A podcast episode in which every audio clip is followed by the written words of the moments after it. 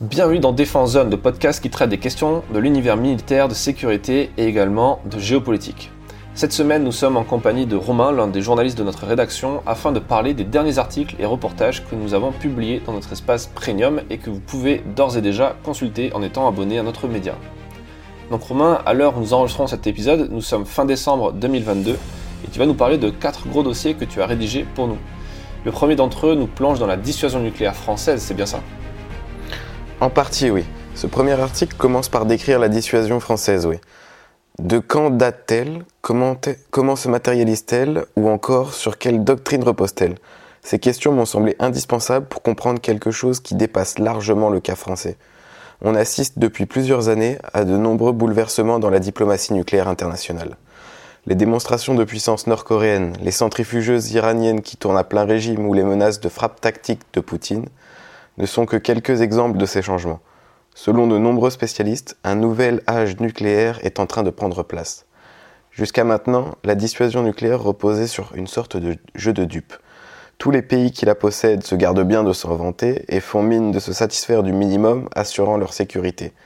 Avec la banalisation de l'arme nucléaire, cet état de fait est en train de vaciller. Je vois, donc euh, rien de très rassurant. Ton deuxième dossier de décembre semble être dans la même veine vu son titre, le bain de sang climatique.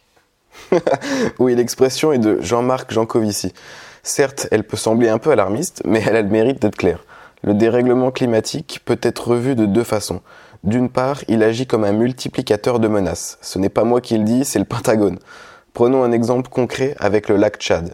Sa surface a tellement diminué que l'économie locale, dont dépendent 30 millions de personnes tout de même, est en train elle aussi de s'évaporer. Le phénomène a participé au renforcement des groupes armés dans la région. Ce n'est pas tout. Le temps a passé depuis la prise de conscience du Pentagone, et le dérèglement climatique est désormais vu, lui aussi, comme une menace structurante. La multiplication des événements climatiques extrêmes pose de nombreux défis aux armées françaises.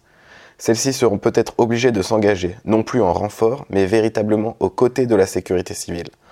Enfin, je ne pouvais pas ne pas parler du risque qui pèse sur les emprises militaires françaises. Qu'arrive-t-il à une base navale lorsque le niveau des mers et des océans monte de plus d'un mètre? L'Observatoire Défense et Climat, fondé par l'IRIS et la DGRIS, planche sur ce genre de questions. Qui plus est, le dérèglement climatique, c'est pas le seul défi auquel les armées doivent faire face. Il semblerait que la menace cyber soit déjà là et va continuer à prendre de l'ampleur dans les années à venir.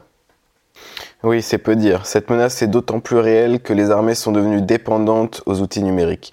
La France a lancé en 2017 son nouveau commandement cyber interarmé. Comme beaucoup d'autres nations, la stratégie tricolore vise à bâtir une véritable quatrième armée, selon les mots de Jean-Yves Le Drian, qui est censée faire face à la cyberguerre qui menace. Cependant, de nombreux experts ont critiqué la militarisation à outrance des stratégies de résilience cyber. Dès 2013, dans un livre reconnu par ses pairs, le spécialiste Thomas Rigg développait l'idée que la cyberguerre n'aurait jamais lieu. Qu'il s'agisse de sabotage, d'espionnage ou de subversion, les typologies d'attaques cyber sont bien connues. Le danger qu'elles représentent est extrêmement diffus et ne concerne pas majoritairement le soutien direct à des opérations militaires. Alors justement, cela nous mène au dernier dossier premium du mois de décembre, la stratégie d'influence plus ou moins agressive que mettent en place de nombreux pays sur le continent africain peuvent être vues comme des cyberattaques. Tout à fait. La Turquie, la Chine, les États-Unis et bien d'autres nations sont concernées.